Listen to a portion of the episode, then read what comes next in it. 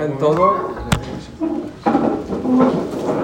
Normalmente el shur del martes es es héroes del pueblo judío por motivos por el cual Jajam no podía mañana y temas estratégicos la cambiamos para hoy. Hoy, mañana no habla héroes del pueblo judío, ahora vamos a hablar de héroes del pueblo judío. El día de hoy es un invitado especial que yo quiero, que yo admiro muchísimo, Hamshaul Kredi, que no solamente es el motor de la yeshiva, que es el que mueve todo esta yeshiva y todo este Blainará, todo este movimiento tan grande que hay desde el principio hasta el final está a cargo de él, sino lo que más admiro de él es que es un Talmid Jajá muy grande en Alajá, en Humash, en Musar,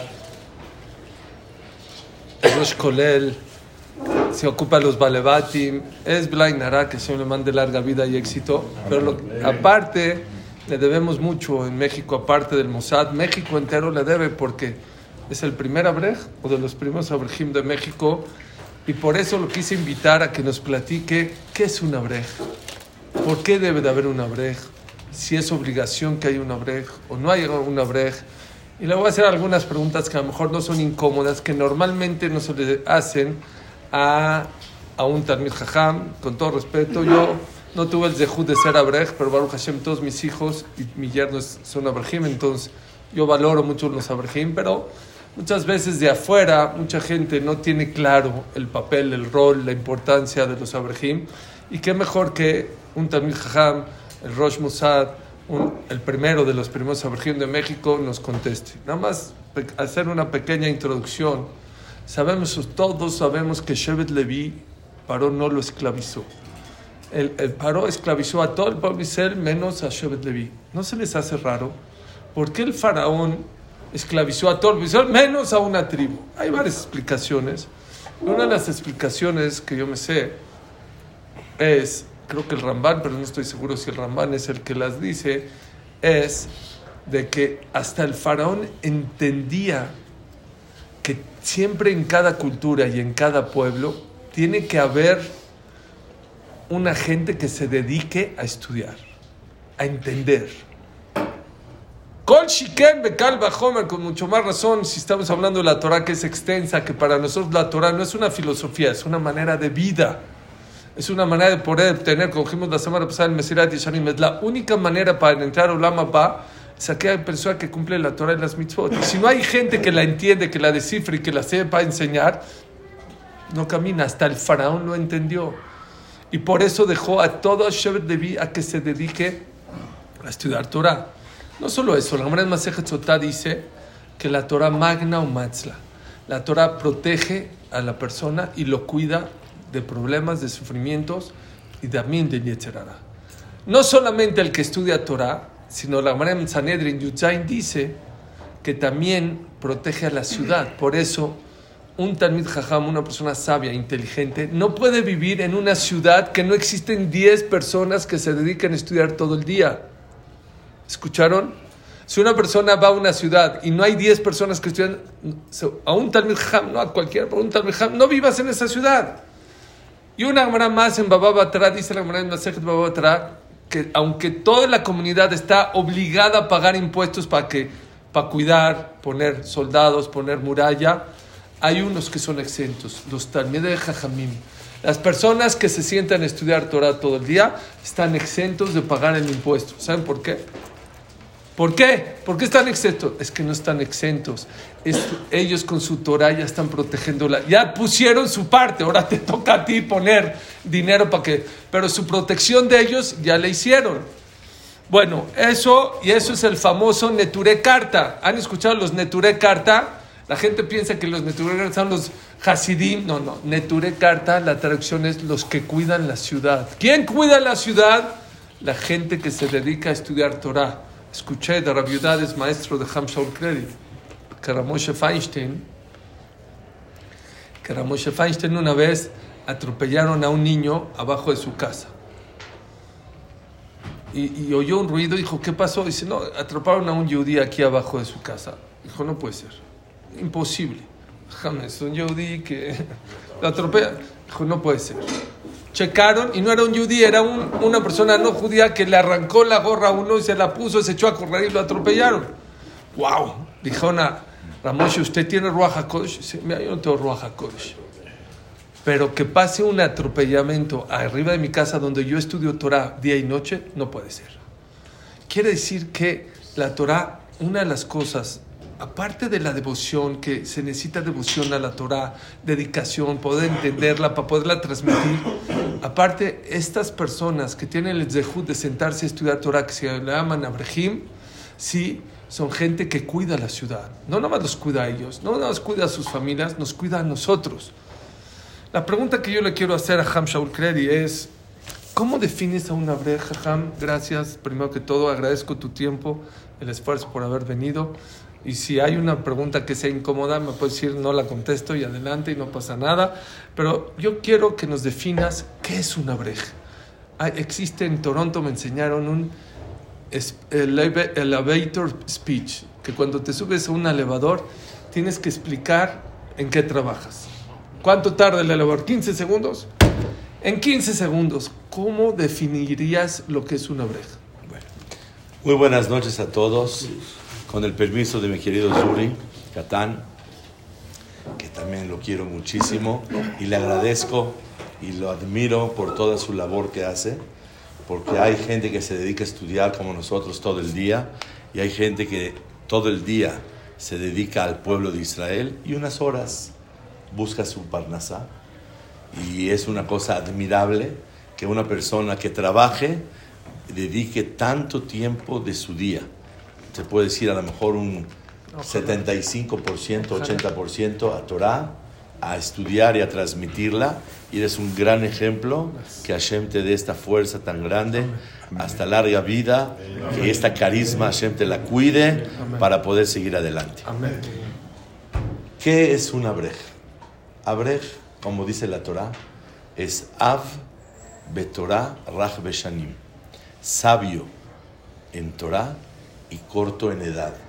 Desde joven es una persona muy sabia, llena de Torah.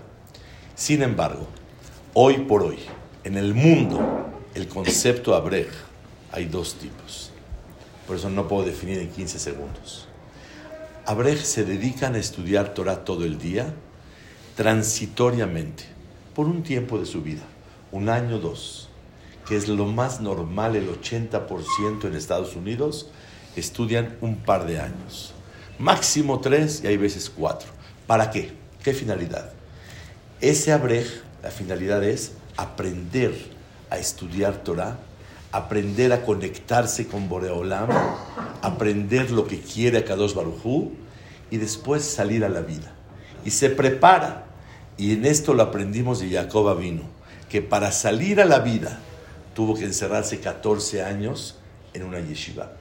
Entonces hay gente que su abrejut, su abrejes transitorio y lo prepara para que Bezat Hashem pueda ser un yehudí completo, íntegro, trabajando, saber qué trabajar, saber cómo trabajar, saber cómo vivir, estudiar Torah, vivir conectado con Hashem ese es un tipo de abreja. Y tenemos varios de esos. El segundo tipo de abreja. O sea, formar tus bases en tu vida Exacto, con Torah. No es lo mismo empezar tu vida casado y así que... que formarse tu casa, tu esposa. Todo, el nivel espiritual y el nivel de Torah. Muy bueno. Ese es un tipo.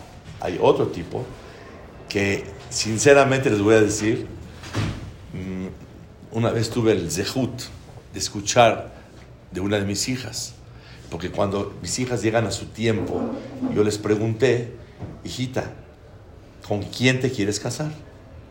¿Quieres con un abrej? Me dijo, no, papá, por favor, no. Le dije, ¿quieres con uno que trabaje, balabait? Me dijo, no, papá. Bueno, entonces, ¿con quién te quieres casar? Y mi hija me dijo, yo me quiero casar con un talmid hakam. Y me solté a llorar. Le dije, va a estar bien duro. Conseguirte una breja no es difícil. Pero conseguirte a alguien que se convierta en Talmid Jajam no es fácil. Y le, lloramos a Kadosh Baruj le dije a mi esposa, si le pides no va a funcionar. Tienes que llorar para que salga un Talmid Jajam. Y a Kadosh Baruj nos bendijo y y dicho y hecho, y así fue. Ese es el segundo tipo de abrej. ¿Qué es abrej? Ese Talmid Aquella persona que dedica su vida al estudio de la Torah, al cumplimiento de las mitzvot y obviamente a transmitir la Torah Kdosha, que es lo normal. Normal, hay muy pocos que se dedican toda la vida a estudiar, estudiar, estudiar. Lo normal es que la persona dedica su vida a estudiar y a transmitir la Torah al pueblo de Israel. Esa es una breja. Y que vive la vida de la Torah muy fuerte y muy intensa. Ok, entendemos muy claro que existen este, ese tipo de abrahim. Muchos se preguntan, ¿para qué tantos abrahim? Ok, que hayan 10, como dice la Gemara en Sanedrin, 10 personas que se dedican a hacer, estudiar todo el día, ya cuidan, ya protegen. El Rambam dice Shevet Levi, no nomás Shevet Levi, pero gente que se inspira a la Torah. Adelante. Pero, mashallah, ¿para qué tantos abrahim eh, se están dedicando y cada vez impulsamos a que sean más abrahim y más abrahim?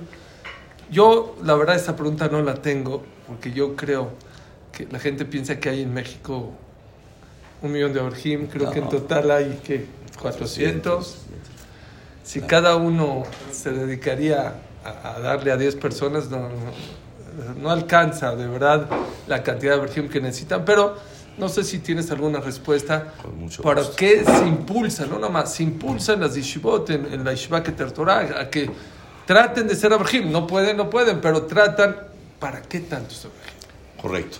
La verdad es que nosotros tenemos que saber de entrada y hay lugares que no llevan esta filosofía, pero la opinión de nosotros es que la mayoría de la gente no debe ser abrejil. Y Akadosh Baruj no espera eso. ¿Por qué no espera eso? Porque la mayoría de la gente, su equilibrio de vida es trabajar y estudiar. Y así fue diseñado el mundo. Sin embargo, nosotros tratamos de ver a las personas que tienen las aptitudes, que tienen la inteligencia, que tienen la devoción, el amor por el estudio de la Torah y los vemos aptos o para que un tiempo se preparen como el primer tipo de abrej para prepararse para la vida, o con más razón para formar Talmideh Jamim. Y cuando entran tantos, no crean que de los 100, 100 los 100 se convierten en Talmideh Jamim. Unos van saliendo, pero ¿qué creen? En México no le es suficiente la cantidad de abrejim. El Jinuch dice que por qué hay mitzvah de dar el diezmo a los leviim, dice por qué de la, cosecha. Tú tienes trigo, tienes que dar el diezmo. ¿Por qué tienes que dar el diezmo? Porque tienes que ayudar a los que se dedican a estudiar. Y hay un segundo diezmo, quiero que sepan, que hay que llevarlo a Jerusalén y comérselo allá. Dice el Jinuch, ¿para qué una persona tiene que estar en Jerusalén comiéndose ese diezmo? De él mismo. Para que se llene de Torah. Porque es mitzvah que haya un Talmid Jajam por familia. Familia Catán, familia Amiga, familia Atie, familia Askenazi, familia eh, Bentolila, familia Sat, familia Zonana, familia Chay. Tiene que haber un Talmid Jajam por familia para que él, en nuestro idioma, el Jajam de la familia. ¿Para qué? Para que él refuerce espiritualmente. No alcanza un Jajam por ciudad ni un Jajam por, por, por colonia. Tiene que haber un Jajam por familia, dice el Jinuj. Para que el Talmid Jajam influencia, así dice la Shon, Kadosh Barujú con sabiduría quiso que haya un Talmid Jajam por familia, para que dé una influencia positiva, una influencia espiritual, para que haya un equilibrio en las familias. Y déjenme decirles que cuando tienes, Baruch Hashem, varios Abraham en un colel, uno se convierte en el Jajam de la comunidad otro en el que da clases, otro en el que da dayan, otro en el kashrut, otro los que enseñan las yeshivot, otro los mores de la escuela, otro de los que contestan a la jod. Necesitamos llenar gente. Ojalá que en México hubiera cuatro o cinco veces más la cantidad de abrejim para que nivelemos la espiritualidad de nuestros hermanos que nos rodean. Yo vi algo muy interesante para los que preguntan para qué tantos abrejim, entonces se divide en tres, grupo A, grupo B, grupo C. A son aquellos que llegan temprano, que cada día profundizan más, aprenden más, hacen exámenes, se van a Lakewood. No es nada más de estudiar, repasan. Eso sobre ellos, obviamente que la pregunta no cabe. ¿Cómo para qué? Pues son la gente que está prosperando. El B son gente que a lo mejor no son tan picudos, no repasan tanto, no se dan, pero llegan bien al ceder, estudian, cumplen su sedarim. No son gente que está avanzando mucho, pero ahí van, ahí la llevan. El grupo C, con todo respeto, son los flojos, los que no ganan la tefilá, los que no desempeñan como deben ser. Toman café, se salen a hablar por teléfono. Entonces vean qué bonito. La pregunta sobre el grupo A no es pregunta, porque están creciendo. Sobre el grupo C, ni el jajam los quiere en el colel. Y yo ahorita nos va a decir cómo es el sistema para que ese tipo de Abraham no estén rondando, por lo menos en este Mossad y en muchos lugares. La pregunta es al grupo B. ¿Está bien que estén dentro del Mossad? Por un lado, no son los más picados, ni van a ser Hazonish, ni Rabham Kenneth, ni Jaume de Yosef. Pero hay un concepto que yo vi que es muy importante. Antes no había tantos Abraham como hoy en día, hace 100 años. Solo los que eran muy picudos los mantenía el suegro o el jajam o la comunidad. Y hoy en día, Filu, gente que no es la más genia y la que más se va a dedicar, ¿saben por qué? Deducir por qué. Porque hoy en día la calle está muy complicada, está muy difícil. Y es una manera de proteger a tantas tentaciones que hay allá afuera. Tienes razón que a lo mejor yo no voy a ser Hazonish, no voy a ser de Yosef, pero es válido también estar en un lugar donde estás protegido de muchas tentaciones. Porque hay mucha gente que sí se sale a trabajar y sí, pero desgraciadamente se resbala en muchas cosas.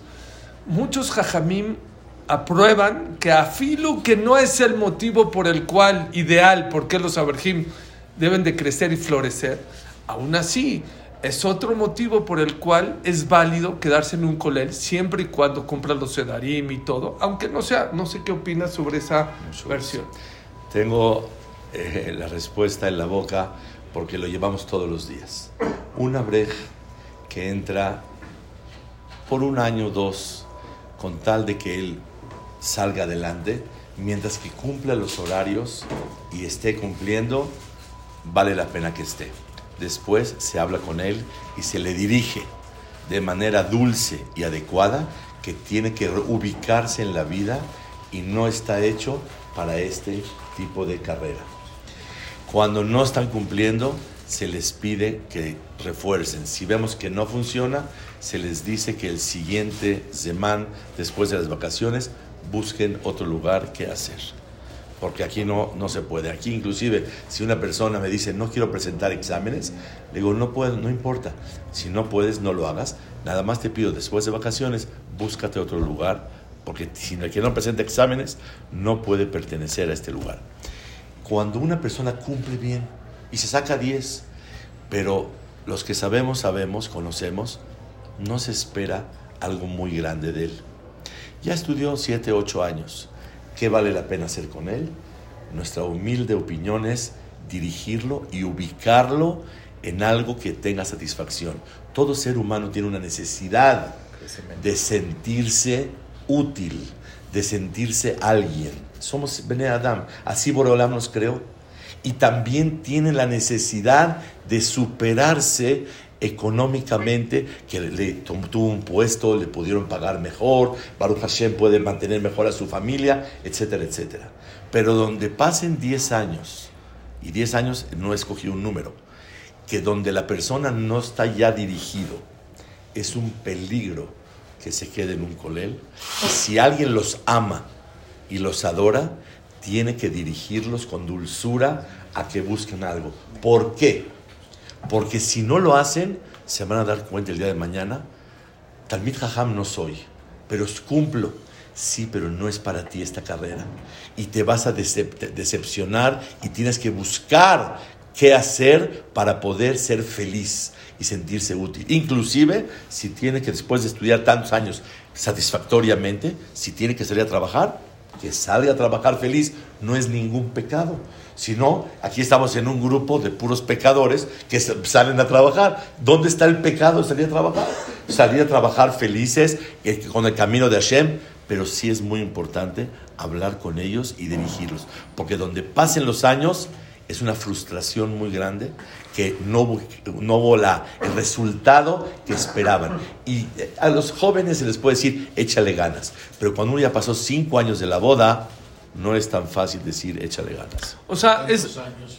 ¿Tantos años tienen que pasar? ¿10 años para que...? Muy buena pregunta. No, muy buena pregunta. Eh, lo que pasa es que nosotros nos damos cuenta desde los dos años de casado, inclusive antes, a quién le tira. Pero él quiere seguir estudiando.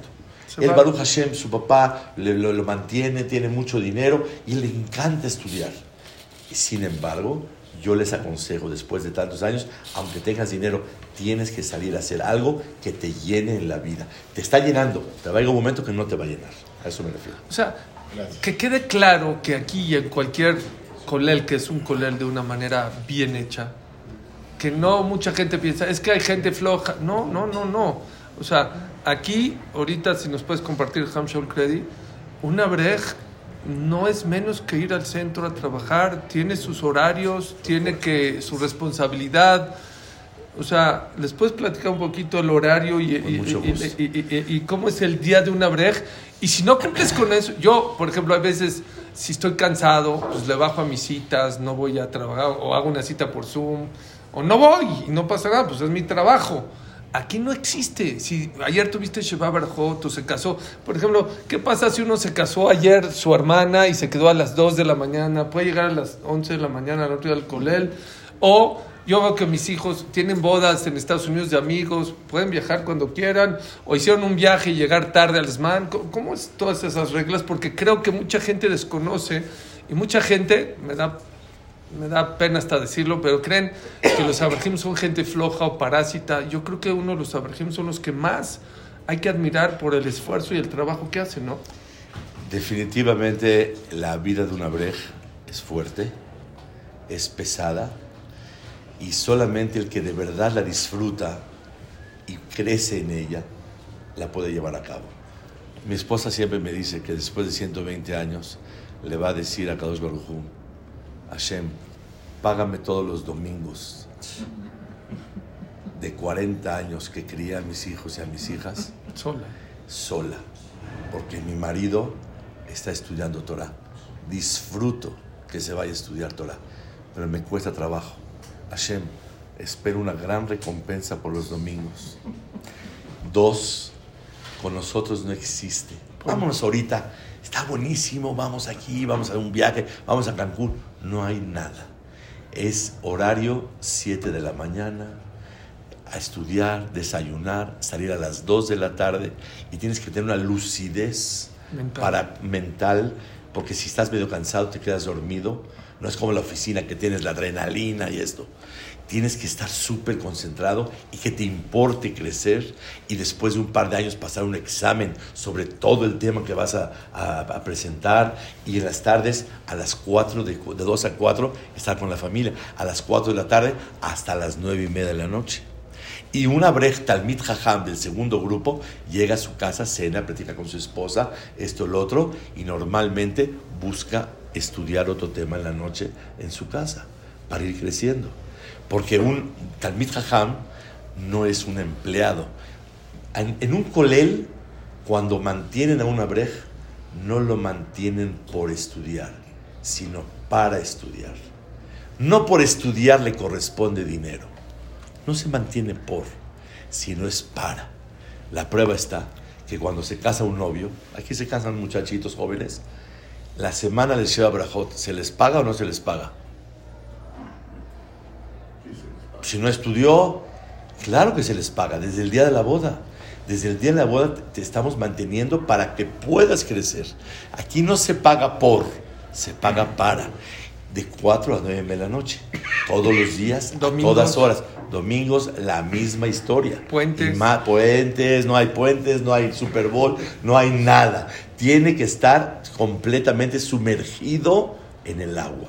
Y, en- y eso es todo el tiempo. Que te una boda de un amigo. No hay viajes, no hay salidas, no hay nada. Solamente si su hermano se casa o su esto, pero si, se, si tiene ganas de ir a la, a la boda del primo, de su amigo, de su consuegro, no, no hay salida, no hay permiso, tiene que estar en un colel. Entonces, el colel se toma con mucha seriedad y Baruch Hashem, cada Rosh Colel es responsable de que lo puedan hacer. Es por eso que cuando tenemos vacaciones, se llama Benazmanim, unas vacaciones que son tres semanas en Pesa, dos, 15 días en Sukkot, tres semanas en agosto. En, en agosto no hay, no son seis semanas, son tres semanas para que vayan con la familia a pasear y a descansar. Entonces ahí es cuando una breja aprovecha a disfrutar con su familia y convivir con sus hijos. Siete a nueve de la noche. De 7 de la mañana, 7 y media. 7 y media, 7 y cuarto, 7 y media. para comer, de 7 a 9 de la noche. Nueve y Sí. media, sí. Nueve y media de la noche. Hay lugares que salen a las 10. Hay muchos lugares de 10. Y hay Aquí gente que llega a casar a, a- a estudiar a su casa. Claro. Entonces, ¿cómo? Hay una desventaja aparentemente de una breja.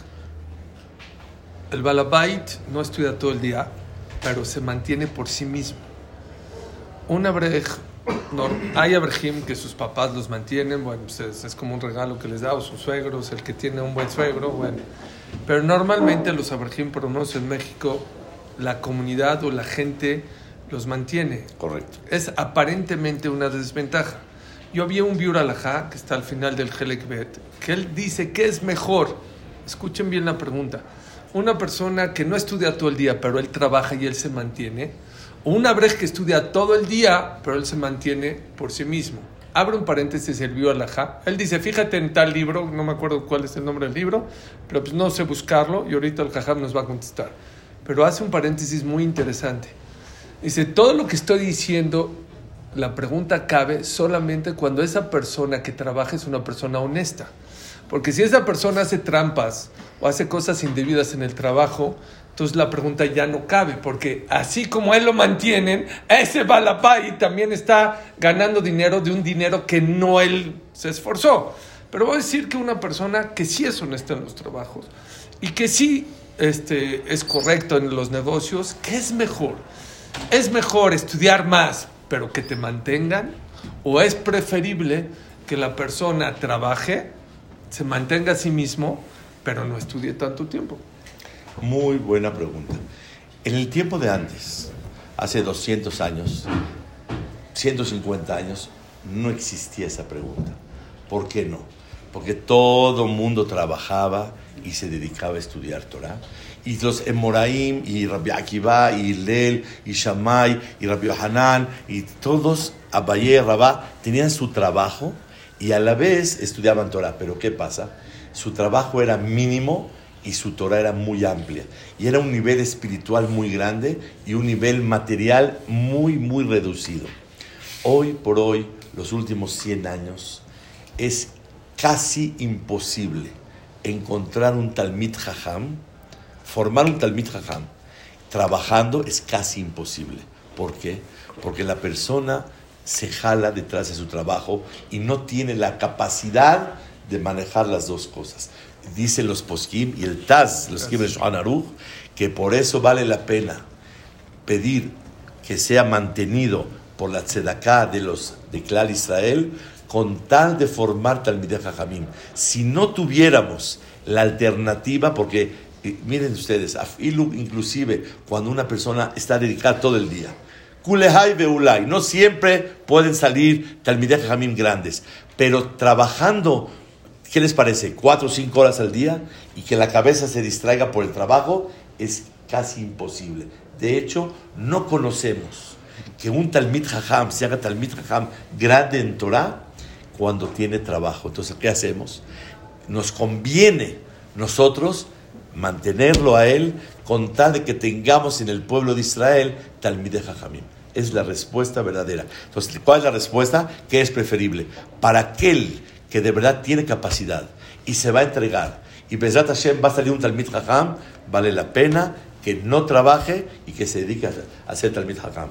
Para aquel que no, que tenga un equilibrio normal, que estudie Torah, que aprenda lo que más pueda y que se mantenga a sí mismo. Muy bueno. Eh, dos preguntas juntas. ¿Qué es lo más difícil para una brej? ¿Y ¿Cómo le renuncian a muchas cosas? Una breja, como ya lo dijiste, renuncia mucho a su esposa, mucho tiempo, los domingos, a viajes, a muchos eh, viajes, a muchas cosas materiales. Son felices, mucha gente los ve como jazitos, bueno, tienen que ser... Bueno, yo te digo, hay gente de afuera que dice, pobrecitos, pobrecitos de cuántas cosas. Hay gente aquí que puede estar trabajando con su papá y ser millonario o ser libre, entre paréntesis, y hacer lo que quiere cuando quiere, se para la hora que quiere, va donde quiere. ¿Y cuál es la parte más difícil de una brej? ¿Y cómo se llena o cómo contrarresta todas esas cosas materiales que mucha gente, permitidas, ¿eh? no prohibidas, porque nosotros tenemos otras cosas, un domingo que no es haram, con irse con la familia, ¿cómo llena ese vacío? Muy bonita pregunta y muy picante. La verdad es que sí hay retos. Uno de los retos es el- la libertad de viajar. Muchas gracias. La libertad de viajar cuando uno quiera, tiene sus, sus tiempos, sus horarios, como debe de ser.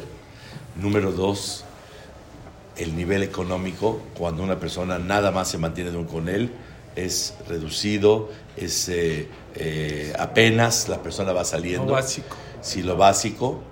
¿Y con qué se contrarresta? Con la alegría tan grande de estudiar Torah. Créanmelo, les voy a contar una historia. Había una brej, se llama Rab Boyer. Este hajam vivía en Mir. Y no sé si lo conoces, algo increíble. Y- No, no, no. Ah, otro. No, no, otro, otro. Boyer. Era de un Bet Yaakov. Entonces, este hajam iba a Mishivat Mir y tenía que acercarse cada Rosh Hodesh al Rosh Yeshiva, a Rafinkel. Le decía un libre Torah y Rafinkel sacaba el sobre y se lo daba. Pasaron el día 10, el día 12, 15 del mes y no llega. ¿Eh? ¿Dónde está? Lo mandó a llamar, ven para acá. Le dijo, oye, ¿qué pasó? Dijo, no es que estuve muy atarantado, no he podido pasar. El Hakam entiende que si no se ha acercado es porque no tiene algo que decir de Torah. Si no, ¿cómo? ¿Se va a acercar a recoger el sobre? Le dice el Hakam, toma el sobre. Cuéntalo. No, no, no, Hakam, está muy bien. Les pagaban 50 lirat, lirot, le pagaban en, en la Mir. Le dijo, cuéntalo. Lo contó y habían 60. Dijo, perdón, habían 60. Dijo, no está muy bien 60. Dijo, pero ¿cómo si son 50? Dijo, cuando uno disfruta Torah, con 50 alcanza. Cuando no disfruta Torah, necesita 60 o 70 o 80 para ser feliz. Decía Rapija Scheinberg, la única manera de contrarrestar la dulzura de la calle es con la dulzura de la Torah. Y para poder llegar a sentir la dulzura de la Torah, la persona tiene que estudiar con disciplina y con profundidad. Yo creo es no es lo que definitivamente, o sea, no crean que la gente que está aquí está pobrecita. O sea, a Hamodea Yosef, si tú le dirías, oye el Super Bowl, o a Ham oye el Super Bowl, se ríen, se ríen de nosotros, ¿no? O sea, ni siquiera escuché, Moisés Abalaba Shalom le regaló un Volvo a Ham Obadiah Yosef. Dicen que a veces salía de la yeshiva o de donde tenía, se metía a otro coche y no se daba cuenta. No se daba cuenta si era un Volkswagen, no era un Volvo. No le interesaba porque estaba en otras cosas. Se llena de otra manera. Todos necesitamos algo que nos llene. Y aquella persona, y es lo que explica el Ham Shaul, cuando hay una brej que no la está haciendo bien, se está perdiendo las cosas permitidas de la calle y aparte aquí no, y es un geinam, ¿eh? De verdad, por eso el Ham dice, ¿sabes qué? No te conviene, ya salte, porque de verdad no te estás llenando. Y tú no eres una persona capaz de profundizar, de estudiar Torah, de hacerlo con disciplina. Esa dulzura de la Torah no va a contrarrestar todas esas cosas que hay Perdón, afuera. perdón. Si una persona está en la boda de su hija, está feliz, todo esto, y llega una persona a la mitad del baile y le saca el celular y dijo, mira, mira, está el Super Bowl, está, mira, está el partido, va a meter el touchdown, va a hacer este, este, el otro. Y él está bailando porque su hija hace feliz y su yerno. ¿Qué le importa el Super Bowl? Cuando una persona está él en la boda de su hija está feliz bailando, pero de verdad les digo, llega una persona y le dice, oye, hay descuentos ahorita, cómprate unas corbatas en Amazon, en este, ahorita está barato, está el otro. Lo manda a No le importa lo que estás hablando, no le importa qué estás diciendo. Si una persona está bailando en la boda de su hija feliz y llega uno y le pisa el, el pie sin querer. Lo empuja, ¿qué te traes? Nada. Ya la vente, ya Habibi, vamos a bailar. La persona que vive con felicidad profunda, interna, de lo que es Limuda Torah Dosha, y Boreolam le da a la persona la alegría, les voy a decir, no hay alegría más grande que sentir a Kadosh Baruj Hu. Cuando una persona ve el cielo dice, wow, ¿quién hizo esto? Y reconoces, dice Hazonish, en Hana'a no hay un placer más grande que reconocer y sentir a Boreolam. Cuando una persona estudia Torah Hashem, siente a Kadosh Baruj y disfruta lo que es Torah. Por eso la verajá de antes de estudiar Torah es Birkata Nehenin. No se puede decir comer, tomar agua sin decir Sheakol ni Baro. No puedes disfrutar esta vida. No puedes disfrutar esta vida de Torah si no dices verajá antes. Cuentan que Rabor Ezrahi falleció hace dos meses, un gaón grandísimo. Yo lo fui a ver tres de la mañana para pedir una medicina para Jajam Yaakov Nakach, que estaba, éramos amigos, estábamos juntos, y no tenía, se le inflamó el labio, una medicina. Me dijo el doctor, ve a casa de Rabor 3 de la mañana, estaba estudiando, tenía 60 libros allá. No 60, muchos libros. Estaba estudiando, estaba esto. Dijo Rabor que él estaba, la verdad, con una coca fría y estaba estudiando una Gemara. Y dice que lo vieron así, dijo él, ¿sabes qué? Es demasiado de demasiado placer. ¿Qué quita la coca? No, cerró la Gemara. Dijo, ya, es demasiado de ya, no se puede tanto, no se puede tanto. Y cuando estaba joven fumaba. Dice, un cigarro, una coca fría y una Gemara. Dijo, es demasiado de cerró la Gemara. Dijo, ya, bájale un poquito. Rabotai, este es un sipur, una historia que nos da una lección muy grande. Imagínense ustedes un yerno que llega a casa de su suegro y le diga, Ami Shlonak, ¿cómo está? Muy bien. Le dice, Ala Usala, bienvenido. Y le dice el suegro al yerno, oye, ¿y mi hija?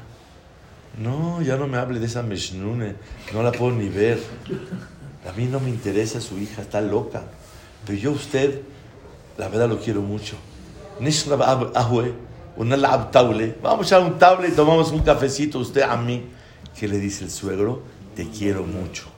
Pero el nexo entre tú y yo es mi hija.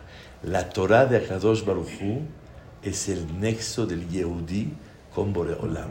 El que no estudia Torah, aunque haga lo que haga, Tzedakot, Mitzvot, está lejos de Boreolam, dice el Zohar Akadosh. Con la Poresh me oraita, que Poresh me cuchabrijo te alejaste de él. Pero una persona que estudia Torah Kedoshá está conectado con Boreola. Yo tengo una pregunta, perdón. ¿No dicen que las personas que apoyan a los abrejim o, al estudio de la Torah es como si ellos la están estudiando? Es lo que sigue, es la pregunta que sigue. Es como, ahorita te explico. Ahí te va. No, justo, muy buenísima pregunta. No, porque si es exacto, yo prefiero ya, me, me, voy al Super Bowl y yo es, mantengo. escuchen por qué admiro a Hamshaur Kredi si entendieron lo que acaba de hablar, nos acaba de mostrar que todos los días para él venir al colel a estudiar es como el día que casó a su hija. ¿Entendieron el grado de satisfacción? Yo no creo que nadie de los que estemos acá, aunque trabajemos y viajemos a Dubai y nos vamos a Miami a los cruceros, vivamos todos los días en Miami, cruceros y todas esas cosas como si estuviéramos. Esa es la contestación que nos está dando cada brej que estudia como debe ser, es como si está en la boda de su hija. Entonces, por eso se puede renunciar a muchísimas cosas. Rápido, Ham, porque ya, está el tiempo un poco corto y ya quiero ir lo que preguntó Moy. ¿Cuál es el Super Bowl para una brej?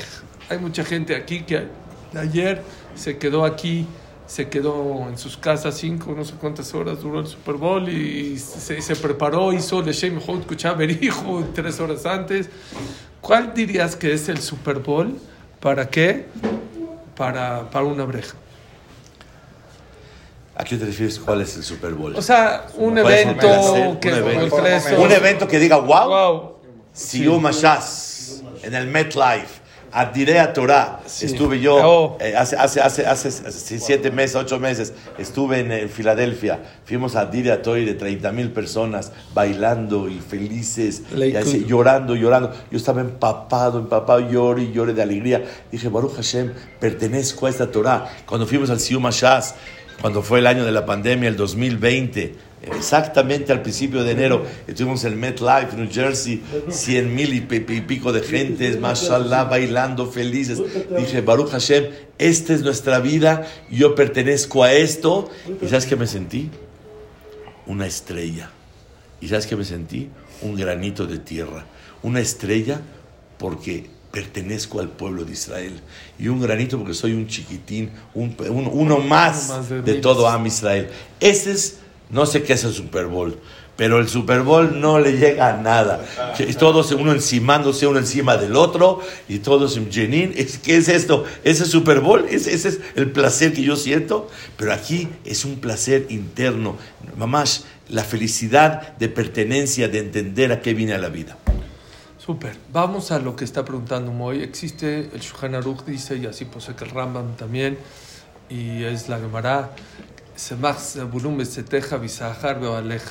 Existe un concepto que mucha gente desconoce que se llama apoyar al Talmid Jajam.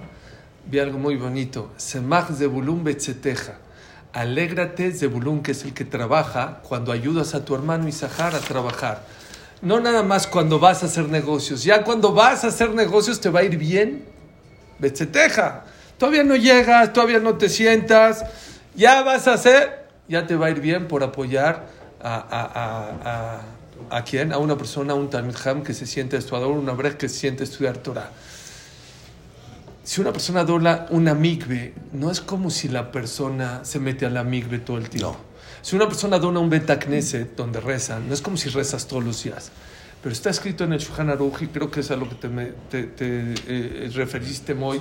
Una persona que apoya a un Talmid Jajam, le van a considerar en el Shamaim como si él mismo está estudiando Torah. Es el famoso concepto de Isahar y Zebulun. Dos cosas, Ham. Número uno, quiero que nos expliques cómo es el concepto, cómo funciona, si hay trampas ahí, si es así algo serio, si es verdad, porque la verdad el negocio está de locura.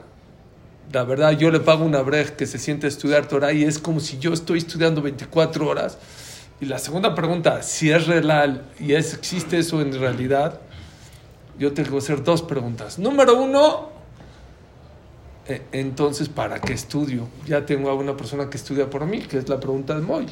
Y número dos es, si después de 120 años me van a subir allá en el Olam Abba al nivel de ese jajam, la verdad que aburrido, porque como yo no sé nada de Torah y van a dar shiur, lo peor que puede hacer el geiná más grande puede hacer es estar en una clase donde no entiendes nada. Entonces, dos cosas. Una, en este mundo, ¿para qué? es- Tres cosas. Eh, si nos puede explicar en cortito cómo es ese concepto, si existe, cómo funciona. Número dos, ¿cuánto cuesta también? Si cuesta, bueno, debe costar, ¿cuánto cuesta? Si, si lo aplicas aquí en el Colel, existe ese concepto. Número dos, entonces, ¿para qué estudio aquí en México? O en donde, en si ya tengo a mi partner que estudia por mí.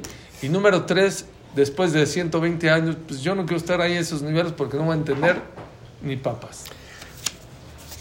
Estás muy fuerte, estás explicando muy duro. En el Shulchan Aruch está escrito Yore de Asiman Resh Mem Vav. Y aquí tenemos este documento, que aquí lo usamos. Es un y contrato. lo enviamos, es un contrato, contrato. Y dice Shulchan Aruch, Yore de Resh Mem Vav Saif Aleph. Todo Yehudí, Israel, está obligado a estudiar Torah. Día y noche. Beagita Bo Yomam Balaila. Para conectarse con Akadosh Baruch Hu. Y el que no puede estudiar porque no sabe, o porque está muy ocupado, o porque no tiene oportunidad, que mantenga a los que estudian Torah. Agahá dice el Ramá, y se le considera como que él estudió. Y puede hacer condición con un documento con su compañero que se dedique a estudiar y él le va a mantener y se dividen el pago en Olam Abba. Sigue diciendo, aquí tenemos una cláusula muy importante que está escrito que el Limuda Torah, muchos lugares, según la aportación que dé ahí va a recibir él el zehut de la Torah. Por ejemplo, si una persona mantiene al 100%, entonces tiene parte del 100%. Si una persona mantiene el 50% de lo que la breja necesita, si la breja necesita 50 mil pesos para vivir, y el que da los 50 recibe el zehut de 100, de 100. Si nomás das 25, recibe la mitad. Pero hay una pregunta. Eh, De esta mitad, que según lo que él va dando, dice acá, Se le el quita. Dice el Orahaim Akadosh, el, este, el zehut de Limud Torah es 100% para uno y 100% para el otro. Y está firmado. Es como ¿Por una vela. Es como una vela. La vela te alumbra a mí y te alumbra a ti. Y puede prender tiene el zehut completo, con la condición que no se le descuente ningún zehut a la brej, ni tampoco ningún daño al que lo está dando. Y nosotros lo vamos a mantener mes con mes. Y con este zehut de lo que vamos a hacer, que a Kadosh Baruj Hu nos mande bendición para nuestros hijos, vida larga, parnasá bonita, como hacían Isahar Uzbulun. Y van a tener zehut en Olama Ba de saber, porque en Olama Ba, ¿para qué fue creada la Neshama? ¿Alguien sabe? ¿Para qué Borola creó el alma?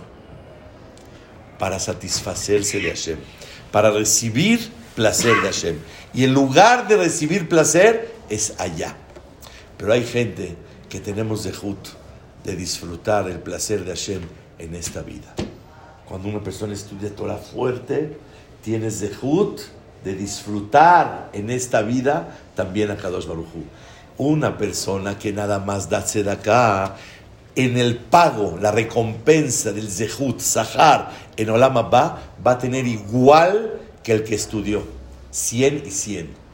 Dos, va a tener la oportunidad de poder entender Torah, porque lo que tú mantienes con tu, con tu dinero, esa Torah que se estudia, tú se considera que la estudiaste, y arriba, aunque no entiendes, Boreolam se va a sentar contigo a enseñarte Torah. Hubo un jajam que se llama Rapardo, estaba deprimido, nunca tuvo hijos. Él, Ramoshe Pardo, él construyó el Orhaim y dijo, fue con el Stapler, le dijo, no tengo tiempo para estudiar. Le abrió un midrash que la persona que sostiene Torah, Boreolam, sea el que lo dona o el Gabbai que hace Torah, se considera como que él estudió esa Torah que hizo y a Kadosh Baruj le va a enseñar Habruta compañero de Boreolam, en Olam Abba y le va a enseñar Torah. Y aquí viene en el documento de nosotros que va a tener Zehut Olam Abba, la edad de la Torah, de entender la Torah de los niveles que él apoyó. Sin que No, vaya al ah, sin que vaya al Midrash. Entonces, ¿para qué estudio aquí? Hay un seguro que es, tiene recompensa y va a entender. Pero el apego, no hay fin a los niveles del apego a Kadosh Baruj Hu. Recompensa va a tener y vas a ver Torah. Pero apegarse a Hashem es el placer más grande. Cuando hablamos de apego, es satisfacción. Como un hombre se apega con su esposa. El apego es según cómo la persona estudie Torah aquí. El que no estudia aquí, su apego y su unión con Boreolam va a ser muy diferente. ¿Y para qué estudiar aquí si ya lo tengo? No nada más para el apego de allá. Uh, ¿Para qué estudiar Torah? Uno, la persona estudia Torah para, número uno, para disfrutar la vida. Dos, para conocer a Boreolam. Tres, para saber el instructivo de la vida. ¿Para qué se vive? ¿Para qué se vive esta vida? Sin Torah no puedes saber. Cuatro, para que una persona de verdad tenga ni- nivelado su Yetzer Hará. Miren, hace dos semanas venimos de Leikut. De hecho, hoy tenemos una fiesta a las nueve y cuarto. Estuve con el nieto de Rav Haskel Levinstein. Lo vimos y le dije, ¿usted es el nieto? Sí. ¿Qué creen que le dije? Oiga, ¿es verdad la historia del aparato? Me dijo, sí, es verdad. Me acabé. Le preguntaban todos los mexicanos, los ¿Qué es Vale el aparato? ¿el aparato cuál es verdad? Y me dijo, sí es verdad, el aparato es así. Rav Haskel Levinstein estaba él en Mir, en Europa, después se fue a Shanghái, de Shanghái se fue a Israel, y, y, y tenía nada más dos hijas. Una se casó con familia Ginsburg, es el, el, el jajam este tiene setenta y tantos años. Y el de Leikut, el Balcoré. Y el otro, la otra hija, se fue a vivir a Beneberak. El jajam vivía en Beneberak. No speak English, no speak nada, no dolarim, no nada, no Miami, no Super Bowl, no nada. Total, llegó la hija y le manda una cajita de regalo a su papá. Y el papá está en Beneverac. Está en Beneverac, le llega una caja, la ve, una base de plata, así como plateadita, no de plata, plateada, así color plata, y arriba un vidrio. Dijo, ¿qué es esto? Dijo, yo creo que es un florero para Shabbat. Lo puso enfrente del comedor, Eso. puso, le echó agüita, Le echó le flor. puso dos flores, una por Zahor, una por Shamor. Dijo Shabbat Shalom Eboraj. Y cada semana le llenaba la agüita al vasito. Llegó una persona a su casa y dice, Rab, ¿qué es esto? Dijo, no sé, me lo mandaron de Estados Unidos. Yo no speak English, no speak nada. Y yo la verdad no sé qué es. Pues no sé leer instructivo. Me imagino que es Lichbot Shabbat Kodesh, es para poner un florero. Dice Rab, si supiera, esta es una mixer. Usted puede hacer jugo de zanahoria, aquí todo de maravilla. ¿Cómo está usted perdiendo la oportunidad? Florero. Florero. Rabotai. El que no, dijo Rav Hasi Torah min hashamayim. Esta vida tiene que haber una Torah celestial. Si este aparatito, el que no conoce el instructivo, para lo que usa, para, que lo, que, para lo que usa este aparato es una lástima para un florero. Y para lo que no lo usa, es más lástima. Jabal, lástima, que no hace jugo de zanahoria, jugo de naranja.